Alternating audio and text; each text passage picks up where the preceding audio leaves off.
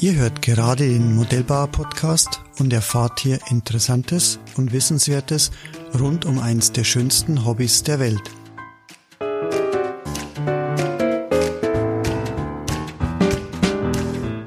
Mein Name ist Rainer Hacker, ich bin Chef und Gründer der Hacker Motor GmbH, aber vor allem bin ich seit über 40 Jahren Modellbauer und Modellflieger. In dieser Folge unseres Team Talks stelle ich euch Dirk Belting vor. Dirk, du bist Orthopädietechniker und Pylon-Weltmeister. Herzlich willkommen bei uns im Podcast. Ja, hallo Rainer. Grüß äh, dich. Freue mich total, äh, dass ich äh, die Ehre habe, bei diesem Podcast mitmachen zu dürfen. Ich habe ja schon viele selber gehört und äh, ja, es freut mich sehr. Hm, danke dir, Dirk. Du warst ja einer der ersten, der mir gleich nach der ersten Folge über WhatsApp geschrieben hat, dass du es gerade anhörst auf der auf dem Balkon, hast du damals geschrieben, bist du gesessen in der Sonne und hast den Podcast angehört. Hat mir riesig gefreut.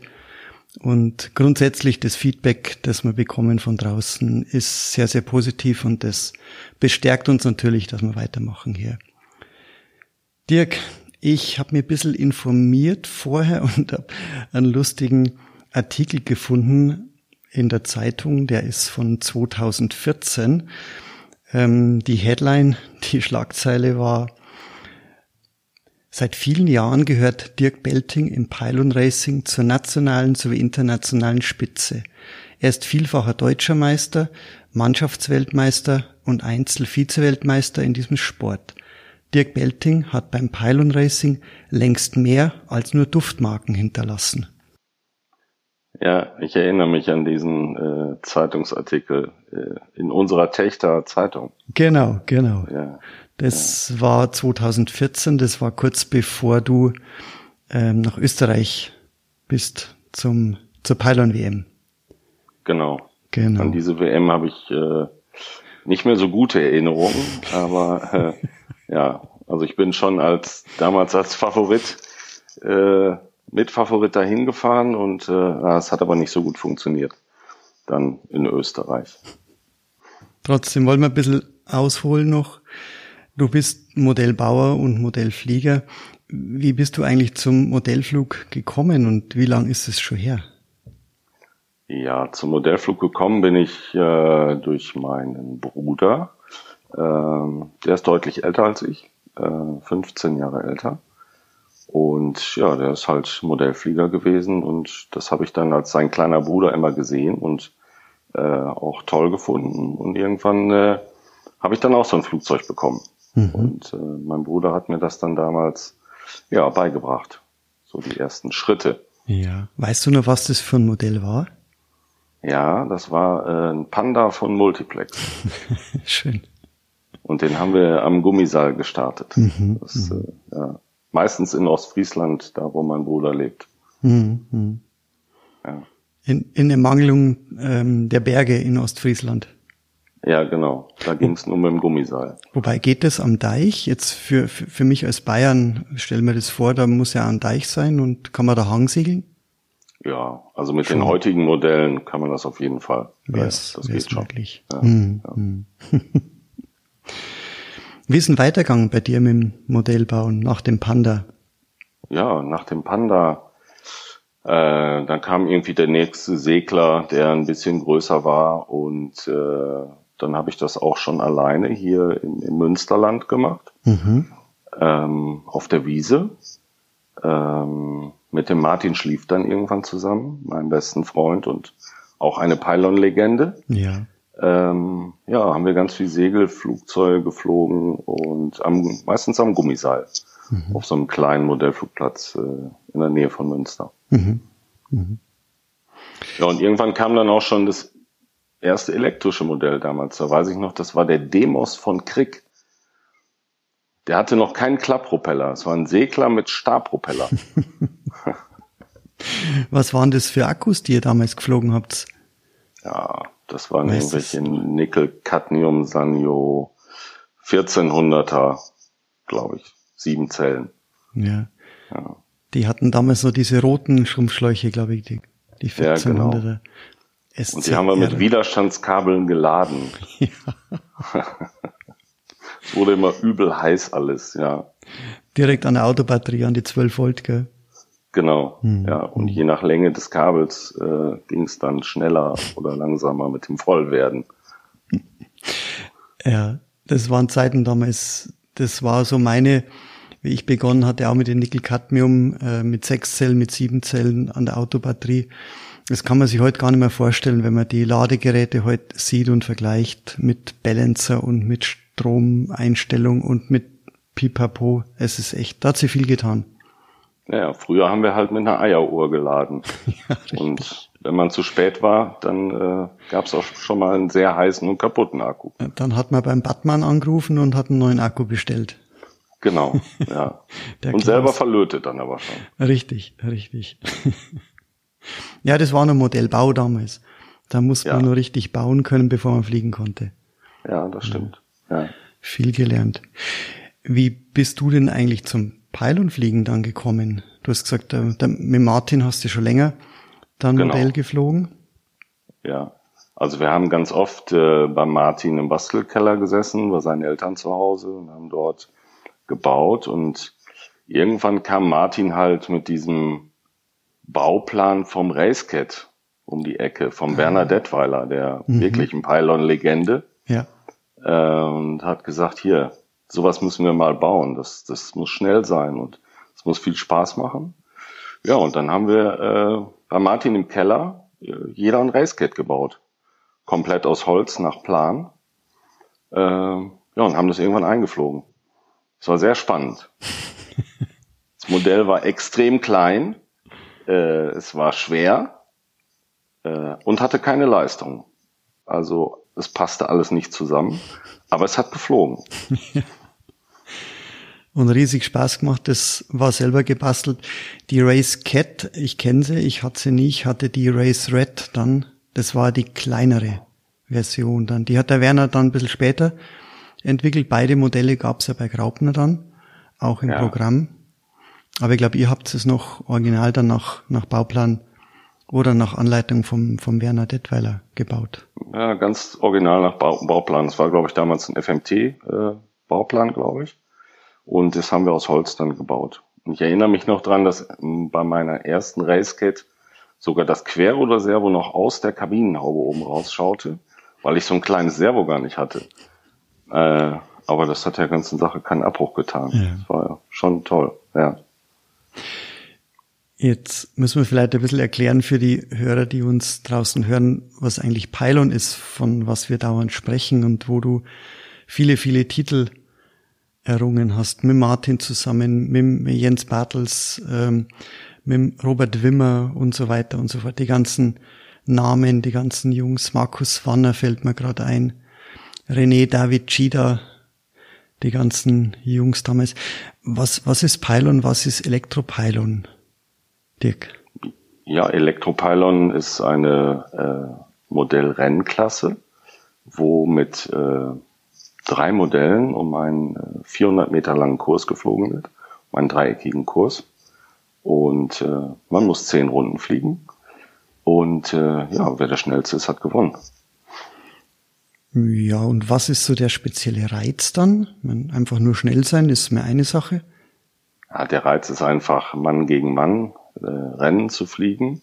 Nicht alleine um irgendeinen Kurs, mhm. sondern wirklich gegeneinander zu fliegen und das Ganze halt exakt auf den Kurs zu bringen, halt so wenig Meter wie möglich zu fliegen und äh, die Pylone halt eng zu nehmen. Mhm. Also man fliegt wirklich mit drei äh, Modellen gleichzeitig oder relativ gleichzeitig. Der Start ist, glaube ich, eine Sekunde Zeit verzögert. Es ist grundsätzlich Handstart und dann fliegt man wirklich mit drei Modellen am Kurs und zehn Runden und natürlich die Uhr entscheidet zum Schluss, aber das Rennfeeling ist schon da. Ja, es ist schon ein unheimlicher Adrenalinkick, äh, wenn man das macht. Ähm, ja, deswegen mache ich das auch schon so lange. Also es ist schon ein echter Kick, das zu machen. Und es macht auch nur, finde ich, im Wettkampf Spaß. Also ein Pylon-Modell so draußen zu fliegen, kann man auch mal zwischendurch machen, um einen Showflug zu machen, aber eigentlich mache ich das wegen dem Rennsport. Ich habe irgendwo von dir mal gelesen, da ging es um die Vorbereitung zum Wettkampf und hast du gesagt, nö, trainieren mache ich nicht. Nachher geht was kaputt. Ist das ja, wahr? Hast du nie trainiert? Äh, wenig. Wenig. Sehr wenig. Ja, also am Anfang habe ich das schon noch gemacht, aber irgendwann mit den Jahren äh, hat man so viel Erfahrung, äh, dass man es auch nicht mehr braucht. Also dann weiß man irgendwie, wie es funktioniert, wie das Modell funktioniert und äh, ja, es geht halt nichts kaputt, wenn man nicht trainiert. Ja. Ist ein bisschen arrogant. nee, wenn man es kann. Genau. Du hast gesagt, mit der Race Cat, nein, mit der Race Red war die größere. Hast du begonnen? Das waren damals Bürstenmotoren, nehme ich an, mit Nickel-Cadmium-Zellen. Ähm, wann hast du denn so den ersten nationalen, internationalen Wettbewerb geflogen? Weißt du das noch? Und wo war das? Ah, also ich erinnere mich an meinen allerersten Wettbewerb sehr gut. Das war jetzt noch keine offizielle äh, deutsche Meisterschaft oder so, sondern es war ein Winterwettbewerb in Marburg. Mhm. Da bin ich mit meinem Freund Martin hingefahren, äh, mit unseren Racecats damals, ähm, mit dem Mabuchi-Motor und einem Relaisschalter. Und äh, es war dort morgens sehr nebelig, so dass der Start verschoben wurde und irgendwann ging es dann los und ich war auch noch in der ersten Startgruppe und hatte das noch nie gemacht in so einem Wettbewerb. Und ich bin dann genau bis zum Spitzpylon, also zum hinteren Pylon gekommen. Dort ist mein Modell im noch vorhandenen Nebel verschwunden. Nee. Und als ich es wieder gesehen habe nach der Wende, war es nur noch circa zehn Zentimeter hoch und das war mein erster Wettbewerb. es war kaputt. Oh je. Aber du hast dich nicht entmutigen lassen. Es, du hast Feuer gefangen und weiter ging's. Genau. Dann wurde die nächste Racecat erst wieder gebaut und der nächste Wettbewerb geflogen. Und das klappte dann besser und äh, ja, dann bin ich diesem Rennsport halt verfallen. Und das seit ja über 30 Jahren. 30 Jahre, ja. Ja, mir fällt gerade ein, die Bayern waren ja noch mehr dabei, der Stefan Merz, der Florian Schambeck. Das war ja damals so die Truppe. Und ähm, ich bin dazu gekommen, ich habe, glaube ich, dich kennengelernt in Österreich, in St. Valentin, auf dem Wettbewerb. Ja. Da bin ich das erste Mal geflogen, dann überhaupt Wettbewerb auch und habe euch alle kennengelernt und ja, seitdem, glaube ich, haben wir wenige Wettbewerbe zumindest die Jahre damals ausgelassen. Jetzt sind wir alle ein bisschen ruhiger geworden. Ja, ich erinnere mich auch noch an diesen äh, Wettbewerb in Österreich und ja, an ganz viele Wettbewerbe und tolle Jahre, ähm, die wir zusammen verbracht haben. Äh, auf dem Flugplatz, äh, auf den Wettbewerben. Wir haben tolle Abende miteinander verbracht. Äh, es war immer eine super gesellige Runde mit den ganzen Jungs und ja. Ich Viele glaub, sind leider nicht mehr dabei.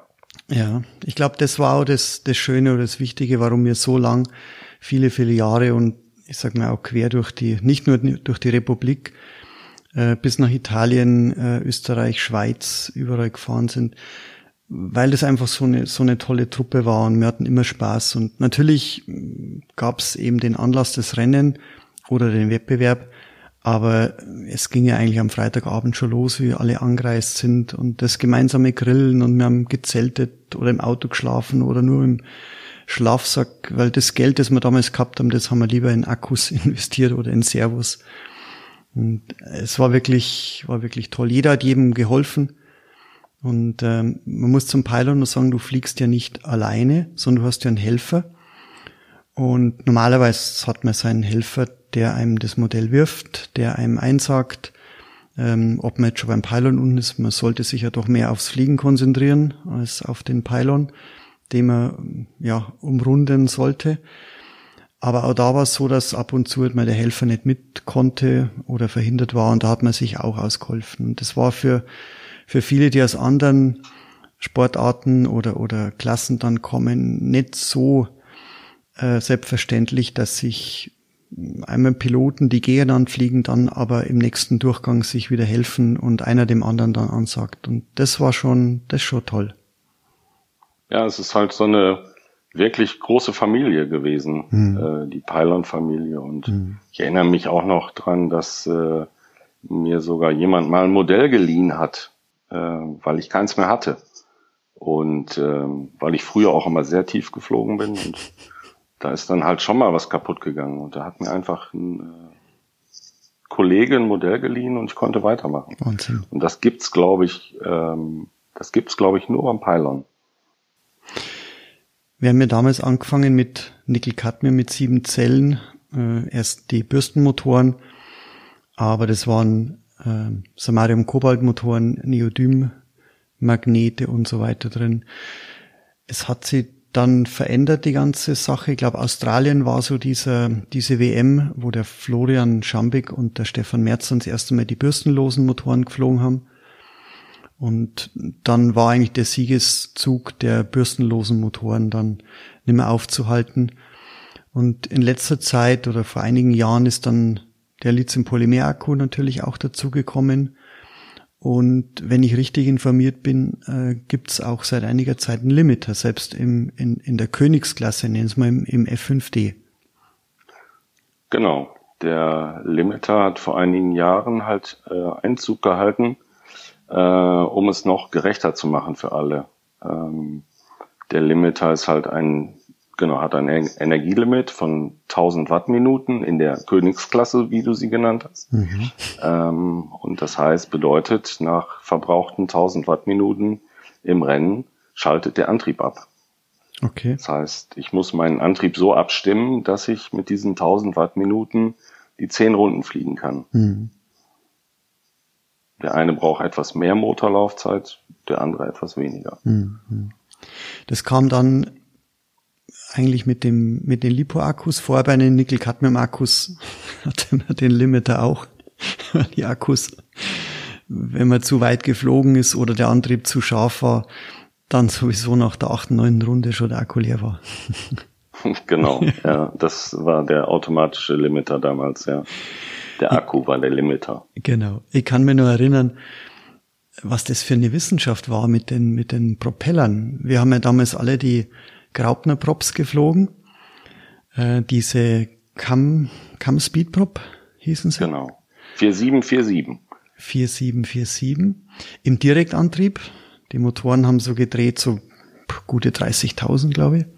Ja, mehr, glaube ich. Ein bisschen also, mehr. Bisschen mehr. Ja. Geräusch war da bei Vollgas. Das war wie ja. so eine wild gewordene Hornisse. Äh, oder, oder drei Stück. Also das war schon Rennfeeling pur. Wie wenn man Formel 1 vor ein paar Jahren angeschaut hat, da war auch noch richtig Drehzahl. Und zurück zu den Propellern. Je nachdem, wie du meintest, dass deine Akkus sind und du meintest, wie eng du den Kurs nehmen konntest, ähm, hat man den Antrieb abgestimmt. Und Dirk, wie hat man das gemacht damals? Ja, also wir haben halt fast alle den 4747 aus der Packung genommen und probiert. Und äh, wenn wir das Gefühl hatten, wir bräuchten mehr Steigung im Propeller, äh, dann haben wir die am Flugplatz ambulant mit einem Feuerzeug reingedreht. Das heißt, wir haben den Propeller an der Wurzel ganz vorsichtig erwärmt und haben halt etwas mehr Steigung mit dem Finger in den Propeller gedreht. Das so gut wie möglich nachgemessen und äh, wieder probiert. Es war aber laut Packungsbeilage nicht erlaubt. Ja, ich überlege gerade, wie ich das jetzt so verpacke. Also Leute, nicht nachmachen. Genau, nicht nachmachen. Nicht nachmachen, aber es hat gut funktioniert.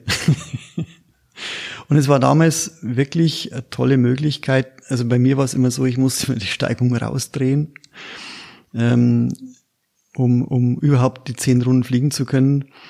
Ähm, Jens, mein Helfer, teilweise, der hat gesagt, das ist landschaftlich schön, wo ich fliegen würde, hätte aber mit dem Kurs nichts zu tun. ich erinnere mich dran. ja. Bei euch war es etwas anders. Und die Kunst ist halt wirklich ähm, dieses, dieses Gespann zwischen Helfer und Pilot, man kennt sich einfach mit der Zeit und wenn der, der Helfer sagt, wenn du runterfliegst, ist auf dem Spitzpylon, so ein Dreieckskurs, Dann sieht man im Augenwinkel, wo der Pylon ist. Man legt das Modell dann mit dem Querruder quasi in den Messerflug und versucht natürlich mit dem Höhenruder dann äh, ja die Kurve zu fliegen, so eng wie es geht. Wenn man innerhalb des Pylons rumfliegt, dann ist es ein Cut, das heißt, man bekommt dann Strafpunkte oder Strafzeit. Äh, wenn man zu weit fliegt, ja, dann bestraft die Uhr einen. Und selber kann man das sehr schlecht abschätzen, das heißt, der Helfer hilft einem da ein bisschen. Aber jeder hat natürlich auch eine zeitliche Verzögerung oder, oder, oder Reaktion. Und äh, das war schon faszinierend, wie ihr das damals auch hingebracht habt, wenn der Helfer äh, immer so dieses übliche Einleiten, das war dann das Modell querlegen und dann das Rum, ähm, wie schnell dann reagiert wurde und, und wie knapp das oft war. Wenn man dann hinten am Spitzpeilern war, man hat oft gesehen, das, das sind wirklich nur halbe Meter gewesen. Also das war schon faszinierend.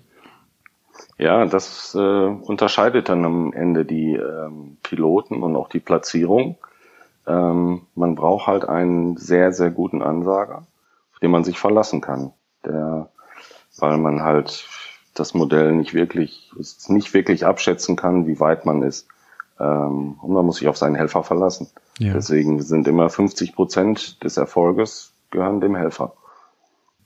Wie schnell ist denn so ein Modell so im, im Schnitt? Wie schnell war es am Anfang und wie schnell war es so zum Schluss, wie du dann ich sag mal, die Karriere beendet hattest? Ja, also ich glaube am Anfang die Racecat, das ist ganz schwer abzuschätzen, vielleicht flog die 120 oder ähm, es war wahnsinnig schnell damals. Ähm, und heute die Modelle fliegen schon ähm, so 320, 330 Stundenkilometer im Durchschnitt ja. in dem Kurs. Also Faktor also, drei. Hm. Ja, man braucht halt ähm, so ungefähr 55 Sekunden für die zehn Runden im Schnitt. Das ist schon schnell, ja. also unter einer Minute. Ja.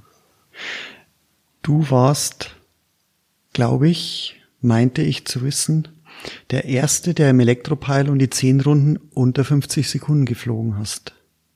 Ja, es gibt, es gibt diesen Wertungszettel. äh, ich glaube, es waren 49,32.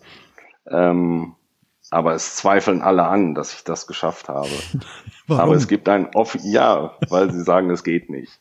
Unter 50 Sekunden. Ich behaupte aber, ich bin der erste Mensch, der unter 50 Sekunden diese Strecke geflogen ist. Und ich habe diesen offiziellen Wertungszettel und der ist auch damals in die Wertung eingeflossen. Mhm. Vielleicht war da irgendwo ein Messfehler, aber ich habe ihn halt. Ja. Ja. Ist, ist die Zeit seitdem nochmal unterboten worden? Nein. Nicht mehr. Nein. Es ist nie wieder einer unter 50 Sekunden geflogen. Wahnsinn. Wahnsinn. Dirk, was war das denn damals für Technik oder zu der Zeit? Da hat's ja auch einiges getan. Am Anfang, wie du gesagt hast, war es ja Direktantrieb 4747, also das sind Zoll, was waren das in Zentimeter? 13 Zentimeter, glaube ich, ja. Durchmesser sowas. Ja. Ähm, da war ja dann mal ein großer ein großes Schiff drin mit diesen komischen Propellern, die aussahen wie Brotmesser. Genau, da ähm, war ich auch der Erste, der so einen Propeller hatte. Ähm, den hat damals der Paul Schreiber aus Aachen ähm, entwickelt. Mhm. Der hatte immer so verrückte Ideen. Das war mehr so der Entwickler, nicht der Flieger, sondern der Entwickler. Und äh, irgendwann äh, kriegte ich einen Anruf vom Paul er hätte da so einen Propeller, einen Klapppropeller, der aussieht wie ein Brotmesser und der würde im Pylon gut funktionieren. Ja, da habe ich erstmal drüber gelacht, geschmunzelt. Dann habe ich irgendwann so einen Propeller bekommen, den er laminiert hat. Ähm, der sah tatsächlich aus wie ein Brotmesser, war riesig groß, ähm, hatte einen äh, 12 Zoll Durchmesser und 25 Steigung, 12 mal 25. Also doppelt ähm, so viel Steigung wie Durchmesser. Genau. Ähm, ja, und dann ging es darum, äh, wir brauchen dafür einen Antrieb. Und äh, ja, dann habe ich natürlich bei euch angerufen, habe meinem alten Freund Jens Bartels ähm, das von diesem Vorhaben erzählt. Äh, dem ist auch der Hörer aus der Hand gefallen erstmal. Ich kann mich nur erinnern, der hat nur den Kopf ja, geschüttelt. Der hat nur den Kopf geschüttelt. Aber ihr habt mir dann einen Motor gemacht dafür. Und ja. Äh, ja, wir haben das eingebaut. Und ich erinnere mich noch an den Erstflug äh, auf meinem Heimatflugplatz in, in Ostbevern mit dem Martin Schlief und dem Paul zusammen und es äh, hat von Anfang an funktioniert. Es war extrem leise, das war das Komische, es war unheimlich leise, was wir nicht kannten. Deswegen sah es für uns erstmal nicht so schnell aus, aber es war wahnsinnig schnell. Ja. Es, es hat damals, glaube ich, keiner geglaubt, dass es funktioniert. Ich kann mich auch noch gut erinnern, ich habe die ersten Fotos dann gesehen von dem, von dem Propeller und ich wusste nicht, also es war nicht April, es war kein April-Scherz und wenn, dann war es verspäteter irgendwie, aber ähm, es hat sich keiner vorstellen können, dass es funktioniert. Ein Getriebeantrieb im Pylon. Seit, seit Jahren oder Jahrzehnten dominiert durch Direktantrieb, kleine Props, 4,7, also knapp 5 Zoll Steigung jetzt, ähm, Durchmesser, Entschuldigung, und jetzt 12, mehr als das Doppelte. Ja, das war schon äh, wirklich eine verrückte Idee von Paul und ähm, es hat aber perfekt ja. funktioniert. Ja. Auch mit eurem Antrieb ja. hat es von Anfang an äh, perfekt funktioniert. Wir haben den Antrieb nie verändert. Ich habe den jahrelang geflogen und der hatte auch sofort auf Anhieb gepasst. Also da haben sich die Leute bei euch dann halt auch echt Gedanken gemacht und haben mir dann super Motor äh, zur Verfügung gestellt. Und äh, ich weiß noch, dass ich direkt den ersten Wettbewerb mit diesem Antrieb, äh, keiner wusste von diesem Antrieb, äh, einfach gewonnen habe. Ja. Mit haushohem Vorsprung. Ja. Ja, der Jens hat es damals äh, eben mit dir alles gemacht und Jens fliegt ja auch genauso lang wahrscheinlich Pylon wie wie Martin und du und also der kennt sich schon auch gut aus und kannte natürlich unsere Motoren und unsere Getriebe und so weiter und hat eben dann den den Motor aufgrund des Telefonats entwickelt. Wir hatten einen, ich glaube, wir hatten nicht einmal einen Propeller da, um das zu testen, was auch wenig Sinn gemacht hätte, weil im Stand äh, mit 25 Zoll Steigung, ähm, ja, da reißt die Strömung ab, da ist jede Messung unrelevant, unsinnig. Man muss es im Flug dann testen. Genau, wir mussten es einfach wirklich erfliegen und es hat halt gepasst. Haben sich dann die, die Flugzeuge, die Modelle auch verändert aufgrund des anderen Antriebs? Ähm, die Modelle haben sich ja sowieso in der Zeit einmal grundlegend geändert. Ähm, ich weiß gar nicht, wann es war, in welchem Jahr das äh, Reglement geändert wurde. Früher sind wir mit kleineren Modellen geflogen, die so einen Meter Spannweite hatten. Da bist du ja auch noch mitgeflogen. Diese mit Avionics, genau. Ja, mhm. bist du auch mit dem Großen noch geflogen? Nein, mit dem bin ich Nein. nicht mehr geflogen. Okay, ich hätte noch einen für dich, den darfst du mal fliegen, wenn du willst. Danke dir. Irgendwann wurden die Modelle einfach größer. Mhm. Ähm, hatten, haben jetzt eine Spannweite von circa 1,40 Meter. Mhm. Ähm, und sind deutlich länger, die Rümpfe sind deutlich länger. Ähm, ich erinnere mich noch, als ich den ersten neuen Avionik bekommen habe, habe ich gedacht, das ist der falsche Rumpf zu diesem Flügel, der kann ja nicht so lang sein, der Rumpf. Mhm. Und habe dann auch dem Konstrukteur damals äh, eine Mail geschrieben und wollte wissen, wo ich den Rumpf abschneiden soll, weil er ja viel zu lang ist. Und er hat mir dann nur zurückgeschrieben, nein, flieg erstmal, das wird gut sein. Ja, und das war auch gut. Also die Länge läuft. Ja. Die Avionics, das war ja damals eigentlich so das Standardmodell das, äh, der Sergei war das, wenn ich mich richtig erinnere. Sergei Sobakin. Genau, Sergei, ja. Sobakin oder Sobakin oder wie man, ich hoffe, ich spreche es richtig aus. Der Sergei war ein begnadeter Modellbauer und Modellflieger auch aus Russland. Die sind damals immer mit dem Auto rübergefahren, glaube ich, gell? von Russland. Ja. ja. Die kamen irgendwie auf ganz dubiosem Wege manchmal hier an, ne? diese Modelle. Hm, hm. Aber Sergei hat auch viel äh, in der 10-Zellen-Klasse geflogen und auch 27 Zellen, was damals war, F5B und F5B10, diese Klassen, die damals auch sehr, sehr viel waren, diese FAI-Klassen. Und äh, ja, am Anfang, die ersten Modelle, wie du gesagt hast, waren nur aus Holz. Dann kamen natürlich schon die GFK-Modelle. Ich kann mich erinnern, in Mainburg draußen beim Wimmer Robert. Äh, ihr hattet, hattet ihr das Teufelchen, wie hieß das damals? Teufelchen, ja. Das Teufelchen, genau. ja. Ja, das war der erste Flieger, der so, naja, ein bisschen anders aussah und äh, nur mit Zackenband auf dem Flügel äh, gut zu fliegen war. Ähm, ja, was, was war schon das, so ein Sprung. Was hat das Zackenband bewirkt am Flügel? Das Zackenband war einfach nötig, um überhaupt äh, das Modell vernünftig landen zu können hinterher, also um das Abrissverhalten zu verbessern. Ich glaube, im Flug Im Flug hat das gar nichts ausgemacht. Okay. Es war halt wirklich nur um das, ähm, dass das Modell gut handelbar war im Landen, beim Landen und beim Starten.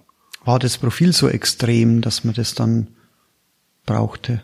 Ja, das war schon ein ganz anderes Profil. Es war deutlich dünner und äh, es war halt wirklich auf Geschwindigkeit und Wände ausgelegt. Ja. Ja, damals sind die Modelle wirklich nur selber, ihr habt die Urmodelle gebaut, ihr habt euch Gedanken gemacht. Und wenn ich richtig informiert war, weiß nicht, ob das grundsätzlich so war, aber ähm, es wurde ein, ein, Akku und ein Motor und ein Regler, die Servos mehr oder weniger in, in Packpapier eingewickelt äh, und das dann so klein wie möglich und das dann abgeformt und also jetzt mal ganz einfach gesprochen und das war dann der Rumpf, also so klein wie möglich das Ganze. Ja, Platz war da nie in den Modellen, also da konnte nicht keiner mehr mit. Das war immer komplett voll. Wenn das Kabel vom Servo falsch lag, dann ging der Flügel nicht mehr drauf. Ja, so ungefähr. ja. da hatten wir so einige äh, Piloten, die das sehr gut konnten. Ja, die dann auf einmal sagten, oh, heute passt der Flügel gar nicht. Kann ich mich erinnern, ja. ja. Wir nennen keine Namen. Nein. Siggi. Wir sagen nicht, dass es Siggi war. nee. Aber ihr kennt den alle. Ja. Ja, das waren die Zeiten damals, ist sehr, sehr viel selber gebaut worden, die Modelle gebaut worden, ich glaube sehr viel gelernt worden ähm, über die ganze Aerodynamik und äh, warum Modell schnell fliegt oder, oder ja, schnell fliegen und ums Eck gehen, das war ja nicht unbedingt dasselbe und zum Landen, wie du gesagt hast, dann noch ein Zackenband, um das äh, Abrissverhalten des Profils noch ein bisschen zu verbessern, sonst war es keine Landung, sondern eigentlich nur ein Absturz. Und weiß nicht mehr genau wann das war, aber irgendwann haben wir dann die ersten Modelle gesehen vom, vom Sergei. Diese Avionics hießen die damals.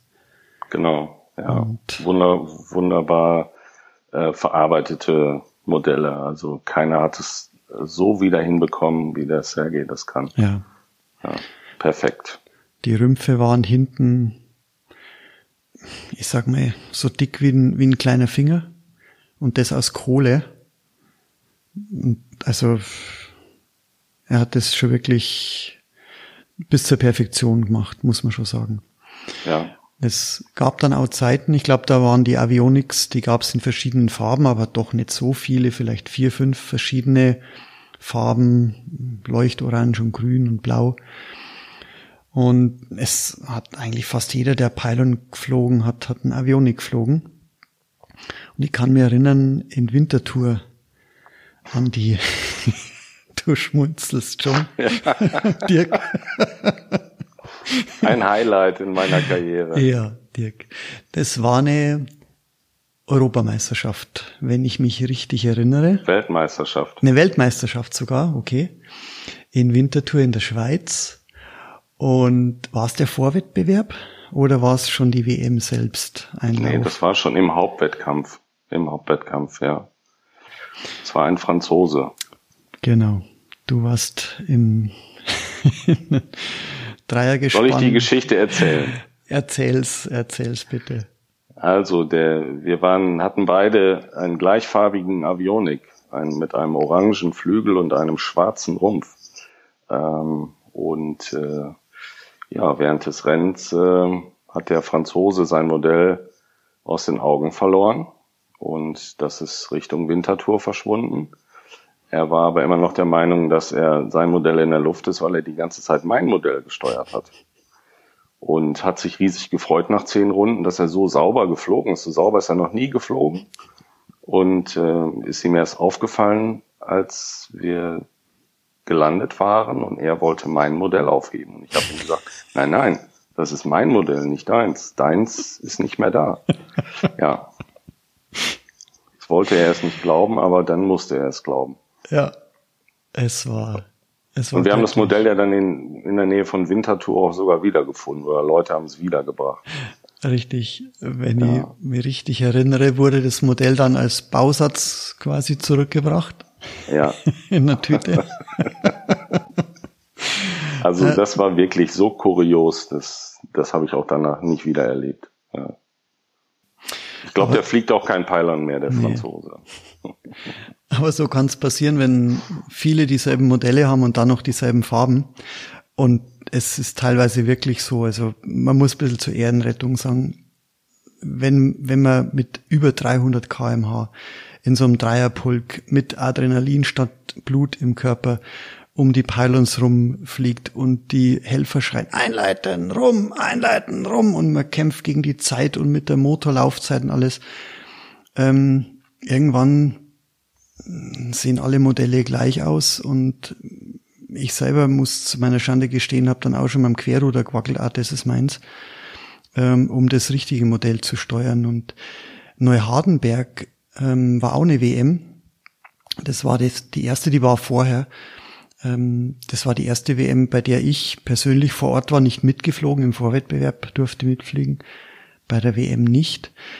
Da, glaube ich, war es ein Australier, der hatte dann auch das falsche Modell gesteuert. Ähm, oder ein anderes Modell, sagen wir mal, gesteuert und ist leider auch abgestürzt damit. Also sowas, beim Pylon kann das vorkommen, muss man das schon sagen. Das kann passieren, ja, es kann passieren. Aber wenn man das über mehrere Runden dann das falsche Modell steuert, hm, naja. Mit einer Souveränität. Ja, mit einer Perfektion. Ja die nie vorher da war. ja. Die Jungs war schon eine gute Truppe. Robert, hast du vom Robert Wimmer Robert, ähm, um, um den kompletten Namen zu nennen, war auch einer der, der schnellsten von damals. Der Robert hat viele, viele Male auch den Weltmeister erfliegen können. Hast du von, von dem mal wieder was gehört, was der so macht? Nee, also die letzten zwei, drei Jahre habe ich nichts mehr eigentlich vom Robert gehört. Also der fährt wohl ähm, mittlerweile schnell Auto mit seinem BMW auf der Nordschleife ganz häufig. Das habe ich mal bei Facebook gesehen. Und er ist irgendwann hat er uns einfach mal besucht auf dem, äh, ich glaube auf dem letzten Wettbewerb, den wir in Nördlingen fliegen durften. Da kam er mal vorbei und ähm, aber hat kein, macht keinen Modellflug mehr, soweit ich weiß. Ja. Robert, wenn du das hörst oder wenn irgendjemand das hört, der einen Robert kennt, sagt sie mir einen schönen Gruß, vielleicht meldet er sich mal. Wird, ja, auch von mir, Robert. Ja, Meld dich uns, mal. Würde uns freuen, ja. Vielleicht können wir mal wieder so ein Revival-Treffen Treffen machen. ja. Dirk, du hast gesagt, trainieren, ja, tust du nicht, weil du es kannst. Aber grundsätzlich, wie bereitet man sich jetzt auf eine Weltmeisterschaft vor? Das ist ja dann doch kein Kindergeburtstag, wie wir immer gesagt haben damals. Das sind Vorwettbewerbe und so weiter. Ähm, aber einfach so irgendwo auf eine WM fährt man auch nicht. Nee, das tut man nicht. Also da bereitet man sich dann schon gewissenhaft vor und ähm, man reist ja auch nicht mit einem Modell dorthin. Ähm, als wir zum Beispiel in die USA zur WM gefahren sind, geflogen sind. Das ist schon ein großer Aufwand. Und man braucht vier Modelle im Prinzip für so eine WM, die alle gleich gut sein müssen. Das heißt, man muss wirklich alle Modelle fliegen, man muss mit allen Modellen vertraut sein. Ähm, ja, die Technik muss einfach perfekt passen. Das ist schon dann viel Aufwand gewesen, das Ganze. Ein, ein positives ist ja, dass die Modelle, ich sage mal, relativ kompakt auch zu verpacken sind, gerade wenn es dann auch im Flieger irgendwie auf einen anderen Kontinent geht. Da haben andere Wettbewerbsklassen dann schon ein bisschen mehr Volumen mitzunehmen. Trotzdem vier Modelle, das ist nicht, nicht ohne.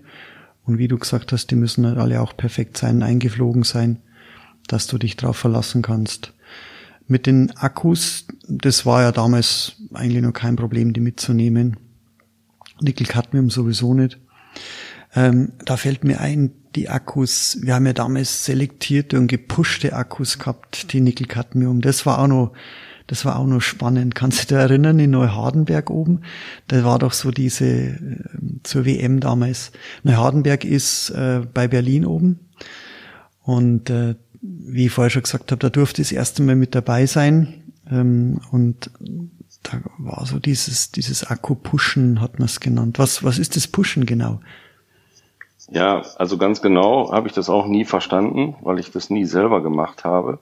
Ich durfte dem immer nur beiwohnen. Also wir haben dann nachts im Wohnwagen Akkuzellen gepusht und ich erinnere mich dran, dass es irgendwelche Akkublitze, dass da irgendwelche hellen Blitze über den Tisch gewandert sind und es war für mich sehr gefährlich, aber ich saß halt dazwischen. Also ähm, da wurde halt irgendetwas verschweißt im Akku. mit so einem komischen Hämmerchen. Das wurde erst aufgeladen und dann wurde mit einem Hämmerchen äh, geschlagen und dann kam ein Blitz und dann war die Zelle besser. Also es gab damals Apparaturen, die haben das wohl, ähm, da wurden Elkos aufgeladen, um die Energie zu speichern und dann über irgendwelche Thyristoren, Transistoren, was auch immer, gezielt ähm, in die Zelle geleitet, um irgendwelche Ableiter wohl noch fester zu verschweißen. Und einer unserer Freunde damals, ein sehr guter Pilot, Pylon-Pilot, der Markus, der Wanner Markus, hat statt der Tyristoren dann einen Hammer verwendet. genau. Und es hat funktioniert. Also ich das wollte das auch gar nicht immer alles genau wissen. Also ich war mehr der Mod ich bin mehr der Modellflieger ähm, und war dann froh, wenn ich so tolle Zellen von denen bekommen konnte. Ja. Der der Sinn und Zweck dieses Pushens war, um den Innenwiderstand der Zelle nochmal zu erniedrigen, damit äh, die Zelle einfach eine höhere Spannungslage bei den Strömen, die mir damals geflogen sind, hatte und auch nicht so heiß geworden ist. Selektiert wurden die Zellen vorher schon, das heißt äh, nach Kapazität. Die Zellen wurden geladen und entladen und beim Entladen mit konstanten Strom wurde dann geschaut, wie viel Kapazität drin ist weil auch damals schon wichtig war, wie auch jetzt bei den Lipo-Akkus, dass die Zellen alle relativ gleichzeitig dann leer wurden. Man muss sich das so vorstellen, wir haben damals Nickel-Cadmium-Zellen geflogen, sieben Stück. Und wenn jetzt eine der sieben Zellen signifikant schon eher leer gewesen wäre und wir hätten dann noch eine Runde oder was oder eineinhalb Runden gehabt, dann hätte man natürlich faktisch nur mit sechs Zellen geflogen und dann hätten uns die anderen natürlich von hinten wieder überholt. Das heißt, selektierte Zellen, das waren damals Timorion, glaube ich, hießen sie, dann von von ähm, GM. GM, genau, vom Gunther, Gunther Mörter ja. aus Nördlingen. Mhm. Viele Piloten haben das auch selber gemacht. Die haben selber sehr, sehr viele Zellen gekauft, gerade für oder in Vorbereitung zur, zur WM, um da wieder ein bisschen zurückzukommen. Ich weiß nur, das die Österreicher, das Team, die hatten sich im Vorfeld viele, viele hundert Zellen gekauft. Und man muss sich das vorstellen, jede einzelne Zelle wurde mehrmals geladen und entladen und aufgeschrieben, was für eine Kapazität, was für eine Spannungslage, Innenwiderstand die Zellen hatten. Die Zellen wurden nummeriert und dann die Zellen, die, ja, die selektiert, die gematcht oder die zusammengepasst haben, dann zum Pack zusammengelötet. Das ja, waren das, Monate Arbeit. Ja, das haben wir damals äh, zum Glück nicht selber machen müssen. Ich erinnere mich noch vor der WM in England. Ähm, da haben wir halt von der Firma GM, damals Graupner, Graupner GM, ähm, diese selektierten Zellen halt bekommen und haben die dann nur noch für uns zusammengestellt zu den besten Packs. Aber ich erinnere mich auch noch dran, dass bei mir damals der ganze Wohnzimmertisch stand voll mit Akkuzellen und wir haben, ich mit meiner Freundin Sandra damals und dem Teammanager Klaus Brettner, wir haben halt die besten Packs für mich daraus gesucht ja. und zusammengestellt. Ja. Und wenn man Pech hatte, hielt manchmal so ein Akkupack wirklich nur einen Flug. Ist heute kaum mehr vorstellbar, aber ja. Ich ja. kann, kann mich nur erinnern, ähm, vom, vom Schambeck Florian. Der Florian hatte auch immer sehr, sehr gute Packs und äh, wie du gesagt hast, also die wurden schon ziemlich, ja. Gefoltert. Gefoltert. Die waren sehr heiß. Die waren schon beim Laden extrem heiß, dass man die eigentlich nur noch mit dem Handschuh anfassen konnte. Und man musste die halt auch auf den Punkt immer vollladen zum Rennen. Es äh, ist nicht wie heute, dass man halt einen vollen Lipo hat, den man reinschiebt, sondern man musste auch mit dem Laden damals und der Ladetechnik äh, immer extrem aufpassen, dass der Akku nicht zu früh voll war, weil er sonst wieder abgekühlt hat. Und ähm, wir haben die dann noch weiterhin im Rumpf gewärmt teilweise mit so Wärmeboxen, wo wir den Rumpf draufgelegt haben, dass sie halt nicht kalt wurden. Das war schon sehr komplex. Ja, das waren die Schulze-Ladegeräte damals, das glaube ich war so der Standard. Ja. Mit denen wurden die Akkus geladen, Nickel-Cadmium, dann die Nickel-Metallhydrid. Die waren ja, wenn ich mich richtig erinnere, sehr, sehr empfindlich, wenn sie dann zu kalt waren. Genau. Was die Leistungsabgabe anbelangt.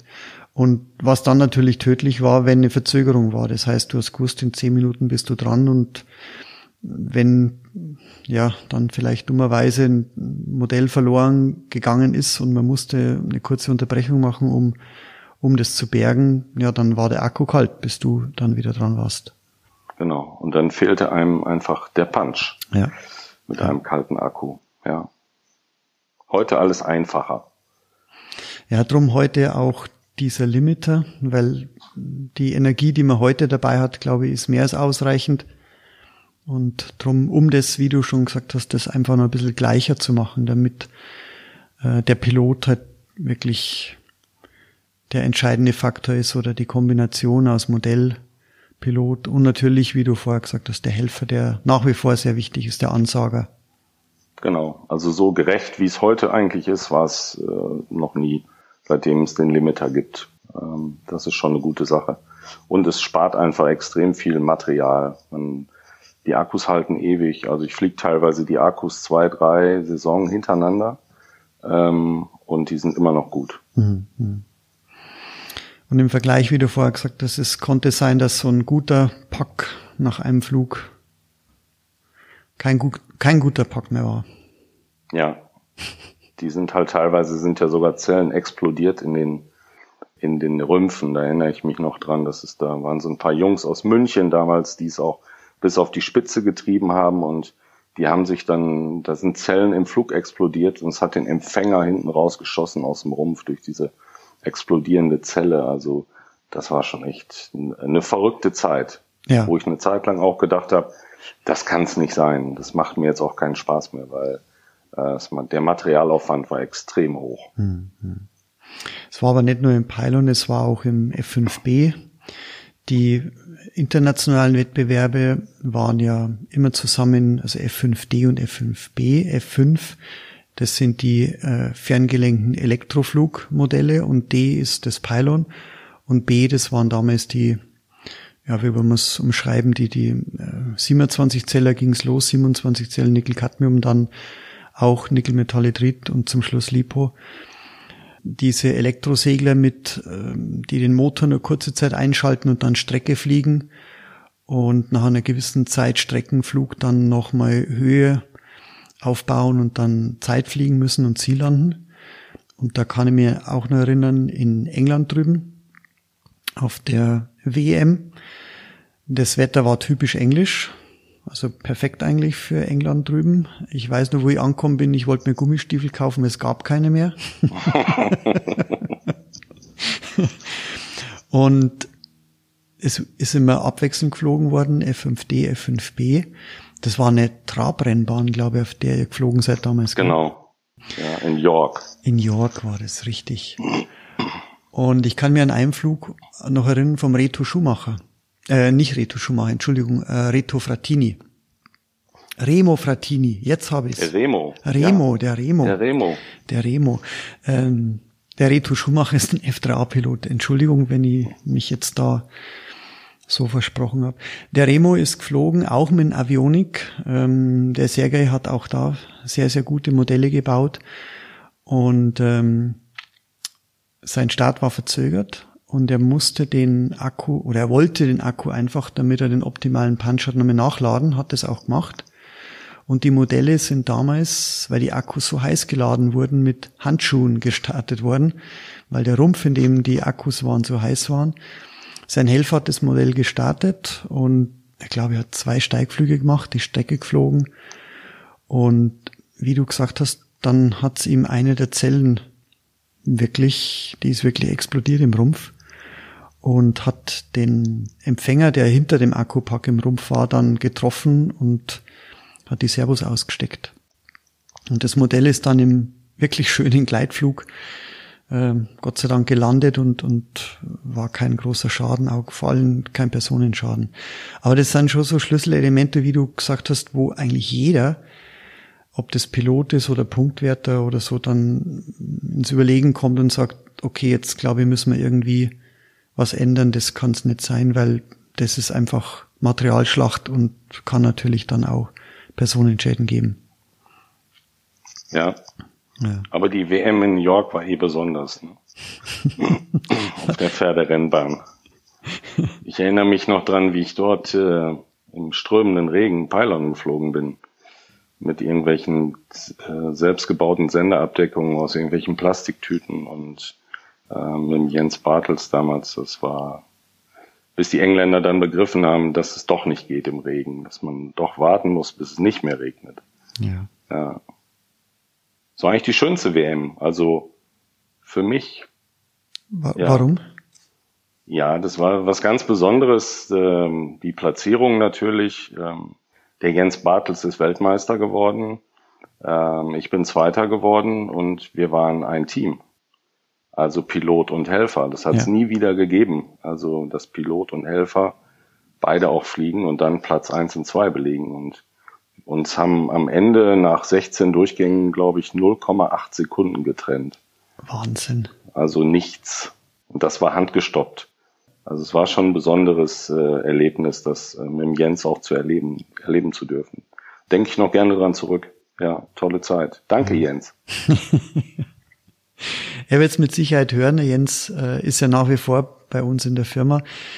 Ich kenne Jens auch vom Pylonfliegen her und äh, er ist mein erster Mitarbeiter gewesen und ich konnte ihn bis jetzt nicht mehr vertreiben. Er ist nach wie vor hier, er ist bei uns Prokurist in der Firma und macht den ganzen Einkauf und bin auch sehr froh, dass ich einen Jens habe. Und äh, es ist, um nochmal zurückzukommen, damit wir das wirklich nochmal klarstellen, das heißt, der Jens ist dein Helfer, wenn du fliegst und du bist der Helfer, der Einsager, wenn der Jens fliegt.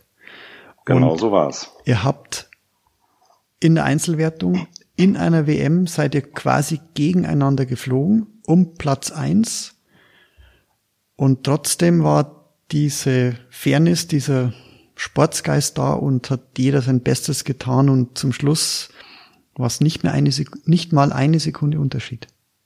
Genau. Wahnsinn. Also der letzte Flug hat alles entschieden, da ging es drum. Ähm, ich weiß, dass ich ähm, als ich musste nachziehen, Jens hatte vorgelegt und ja, es fehlten halt diese 0,8 Sekunden, um doch Weltmeister zu werden, was ich nie geschafft habe. Wahnsinn. Ähm, ja. Doch bist Aber, du mit Jens zusammen. ja, ja, das stimmt. Ja, ja. Ich durfte auch einen Fuß aufs Podest stellen. ja, wie du sagst, ohne, ohne Helfer, ohne Ansager. Es wurde immer mal wieder probiert, glaube ich, aber ähm, in offiziellen Wettbewerb darfst du sowieso nicht ohne Helfer fliegen. Aber du kannst es gar nicht alleine. Das heißt, ein guter Helfer. Und ich, ich weiß auch noch, der, der Jens hatte mir auch, das war ein Saulgau, das war ein, ein Lauf zur deutschen Meisterschaft, glaube ich. Und ähm, mein Helfer, war an dem Wochenende da und ich habe an Jens gefragt, ob er mir helfen kann. Das ist natürlich auch dann immer ein bisschen schwierig. Der Jens hat auch damals dir geholfen, ist selber noch geflogen. Das heißt, wenn er zwei Piloten helfen muss, noch selber fliegen muss, seine Akkus laden, sein Modell fertig machen, da bist du den ganzen Tag schon gut unterwegs und das waren auch so Tage, wo wir dann auch schon mit zehn Durchgängen geflogen haben, wenns Wetter gepasst ja. hat. Trotzdem ähm, hat er sich bereit erklärt, mir zu helfen und es sieht so aus, dass er quasi das Modell startet ähm, für dich, also schmeißt und dann wieder zu dir kommt und man fliegt ja im Kreis, man steht ja quasi innerhalb dieses, dieser drei Pylonen, dieses Dreiecks, das man umfliegt. Und man dreht sich damit und der Helfer, der läuft quasi immer hinter dir so her, weil er dir nicht die Sicht versperren möchte. Und immer wenn du dann Richtung Pylon fliegst, dann und kurz vorher bist, dann kommt so das Kommando einleiten. Und dann legst du das Modell, ich sag mal, in Messerflug und dann irgendwann kommt das Kommando rum und dann ziehst du halt und versuchst möglichst eng den, den Pylon aber außerhalb zu umfliegen. Und ja, ich war damals noch ziemlich Anfänger und das Modell war für mich gefühlt viel zu schnell. Und ich bin aus dem, aus dem Breit äh, ähm, Pylon unten oder ähm, an, an, an dem schmalen Eck des Dreiecks, sagen wir so, immer irgendwo rausgekommen, aber nie, ich habe nie die Richtung getroffen, Richtung Spitzpylon und bin immer gefühlt Richtung, Richtung nächste Ortschaft geflogen. Und der, der Jens hat irgendwann nach der dritten, vierten Runde hat er gesagt, ich höre jetzt auf. Ich, ich sagte nicht mehr an. Flieg alleine. Ja. Du machst ja eh nicht, was ich sag. Ja. Und ich muss so, so lachen auch. Ähm, Jens und ich hatten so viel Spaß. Da waren die, die, die Zeitnehmer da, die haben überhaupt nicht gewusst, was los ist. Äh, äh wir haben nur gelacht. ja, ja. Ich erinnere mich auch noch an solche Flüge, wo wir während des Rennens einfach nur gelacht haben und trotzdem dieses Modell mit 300 Stundenkilometern irgendwie noch in diesen Kurs geflogen haben. Da ist einfach irgendwas passiert während dieses Fluges und man kriegt dann echt einen Lachkrampf. Ne? Aber mit einiger Routine geht das dann auch. ja. Es gibt so viele, wir könnten so viele Geschichten erzählen, Rainer. ja. äh, es ist schon Wahnsinn, was wir da erlebt haben. Äh, tolle Zeit und äh, ja. naja, ich bin ja im letzten Jahr jetzt zurückgetreten. Ähm, aber jetzt dieses Jahr fällt natürlich die ganze Pylon-Szene auch ins Wasser. Ja. Aufgrund von Corona. Und ja, jetzt könnte ich ja rein theoretisch nächstes Jahr auch nochmal wieder mitmachen. Ne? Ich habe ja jetzt ein Jahr Pause gemacht. Ja, eben. Also was meinst du? Soll ich nochmal mitmachen? Ja. Ja. Dirk, die Jungen nochmal ärgern. Die Jungen nochmal ärgern. Dass die was lernen können von dir. genau. Also Modelle hätte ich noch. Gut. Also ist eine Drohung. Vielleicht mache ich nochmal mit da draußen. Hört zu. Will, willst du Jens nochmal als Helfer aktivieren? Was meinst ja, du? Das wäre natürlich ein Traum, aber ich glaube, der Jens ist da, der ist raus. Glaube ich. Ich muss ja. mal fragen. Frag ihn mal, genau. Ja, du hast gesagt, du bist offiziell ja raus letztes Jahr. Du fliegst natürlich nicht nur Pylon-Modelle, du fliegst auch natürlich alles andere. Ähm, was ist denn so aktuell dein, dein Lieblingsmodell? Was, was, was fliegst du denn jetzt, wenn wir wieder fliegen dürfen? Oder im Moment, glaube ich, geht's ja wieder. Also aktuell äh, fliege ich ähm, ganz gerne. Ein, also ich mache relativ viel Segelflug im Moment. Mhm. Ähm, hab mir mal so eine 5 Meter Diana von, von Baudis gegönnt, mit so einem tollen FES-Antrieb von euch drin, die ich halt selber starten kann, ähm, auf keinen Schlepper angewiesen bin die fliege ich sehr viel. Ähm, die bin ich im letzten Jahr auch schon viel geflogen und ja, und dann habe ich irgendwann das Jetfliegen auch für mich entdeckt. Ich wollte immer mal so eine richtige Turbine haben. Ja. Einmal braucht man in seiner Modellfliegerkarriere eine Turbine. als, auch als eingefleischter Elektroflieger. Und ja, das mache ich halt auch zwischendurch. Ich habe da zwei nette Jets, die ich äh, ab und zu fliege. Ja, und sonst halt Elektromodelle. Hab jetzt so eine äh, Extra 300 neu, mit 2,20 Meter Spannweite, mit einem Q80 Motor drin und einem 12S Antrieb. Ähm, macht auch sehr viel Spaß. Ja, ja. Ja, hast, eigentlich. Mh. Hast du ein neues Projekt jetzt, das du angehen möchtest? Ein, was wird so dein nächstes, hast du was im Kopf? Nee, Im eigentlich habe ich nicht? gar nichts im Kopf. Also die Extra hat jetzt meinen Keller äh, wirklich komplett gefüllt. Ähm, ich habe jetzt auch keinen Platz mehr. Also ich habe genug Modelle zum Fliegen und jetzt werde ich erstmal im Sommer wieder alles mal fliegen und dann zum Winter hin mal schauen, dass ob es was Neues gibt. Aber so einen richtigen Traum habe ich irgendwie nicht. Mhm. Ja, komm mit Sicherheit, wenn, wenn man wieder am Flugfeld ist und, und wieder was sieht, wieder andere Leute sieht. Und ich hoffe, dass man dieses Jahr vielleicht einen ein oder anderen Flugtag noch haben werden. Also ich gebe es nicht auf. Ich bin optimistisch. Genauso was die Messen anbelangt. Ich hoffe, dass wir zumindest Friedrichshafen die tolle Messe im November, Anfang November wieder abhalten dürfen. Mal sehen, wie es wie es wird. Und das ist dann gerade der Beginn der Bausaison und da kommen dann schon wieder die Ideen, wenn man die tollen Modelle sieht. Ja, ja da muss ich vorher was verkaufen, damit ich was Neues bauen kann der Platz ist nicht mehr da. Jäger und Sammler, sag ich immer. Ja. Ja. Ja, Dirk, ich schaue gerade auf die Uhr. Ähm, wir haben uns, ja, verplappert haben wir uns nicht. Aber äh, wie du vorher gesagt hast, wir können stundenlang, glaube ich, weiter erzählen von den Wettbewerben. Und ähm, gestern haben wir ja schon mal kurz telefoniert, ähm, wie und wann wir das heute machen. Wir haben ein bisschen um die Technik gesprochen, wie wir die Aufnahmen hier machen, weil wir sitzen ja nicht an einem Tisch, sondern so zwei, drei Kilometer geschätzt quer durch die Provinz verstreut. Wo werden wir dich dieses Jahr denn noch treffen oder werden wir uns? Kommst du mal runter? Hast du was geplant? Ja, ich fände viel besser, wenn du mal hochkommst. Ich war schon so oft bei euch. Ach, im Süden ist so schön. Ja, aber hier im Münsterland auch. Ja. Ja. ja, ich war schon lange nicht mehr oben, das stimmt wirklich. Ähm, ja. Ihr müsst mal einen Jens einpacken und dann, dann mal raufkommen. Das wäre doch mal toll. Das wäre ein Traum. Also zu meinem 50. Geburtstag wäret ihr eingeladen gewesen, aber der wird halt auch nicht stattfinden. Dann können wir ja noch äh, feiern. Das machen wir im nächsten Jahr. Und da musst du kommen. das nehmen wir uns, das nehmen wir uns vor, genau. Nehmen wir was ja. zu fliegen mit. Ganz genau. Genau, machen wir verlängertes Wochenende, da freue ich mich schon drauf. Aber vielleicht ja. findet ja noch die Proving statt. Stimmt, die ist ja nur die verschoben. im, genau, das ist ja bei mir um die Ecke. Ja. Ähm, das soll im Oktober, glaube ich, stattfinden. Mhm, mhm stimmt, Und die wurde ja nur verschoben, ja. Vielleicht ja, kann es auch sein, dass man da äh, mal dann einen Pylon-Showflug macht. Mhm, mh. Für die Firma Hacker. Ja, genau. Lass uns, lass uns das mal mit auf den Zettel nehmen. Schön.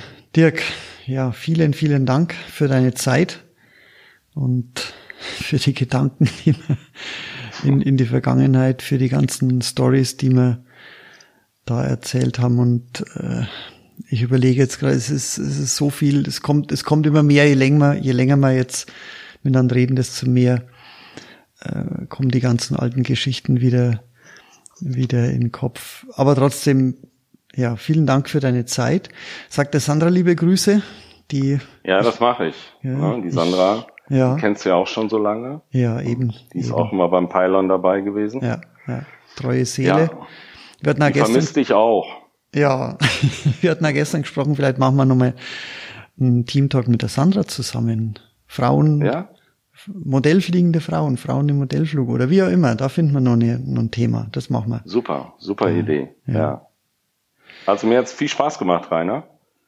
Uns ähm, auch, Dirk. Ich hoffe den Hörern auch, ähm, dass wir beide einfach nur so geplauscht haben. Ja. Und äh, ja, ich hoffe, die konnten irgendwas mitnehmen davon. In der Vergangenheit. Ging mal gar nicht um irgendwelche Produkte und um, ja, ein bisschen um Technik schon, aber um alte Technik oder vergangene oder wie wir dazu kommen sind. Aber es, glaube, ist auch mal ganz interessant. Liebe Grüße hier aus Bayern zu euch hoch ins Münsterland. Sagt der Sandro. Liebe Grüße liebe zurück. Grüße und macht's es gut. Ja, ihr auch. Bleibt gesund grüß mir das ganze Team und ähm, ja, liebe Grüße an die Zuhörer da draußen. Mach ich ja? gerne. Vom ja. Pylon Opa, so wie man mich nennt. Vom Pylon Opa, ja. Auch von meiner Seite vielen Dank an die Community draußen. Ähm, ich packe euch wieder ein paar Links unten rein, unter anderem auf die offizielle Pylon-Seite, die f5d.org. Äh, dort findet ihr auch nochmal Informationen rund ums Pylon, äh, um das aktuelle Reglement und so weiter. Auch wenn und ob Wettbewerbe stattfinden, das wird dort alles ähm, sehr, sehr schön dargestellt. Und äh, ja, ich freue mich, wenn es euch gefallen hat. Bitte lasst uns Kommentare da, schreibt uns, gebt uns Anregungen, sagt uns auch, was euch nicht so gefallen hat. Das ist auch wichtig.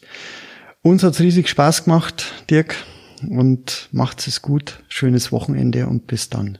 Ciao, ciao. Ja, liebe Grüße. Ciao.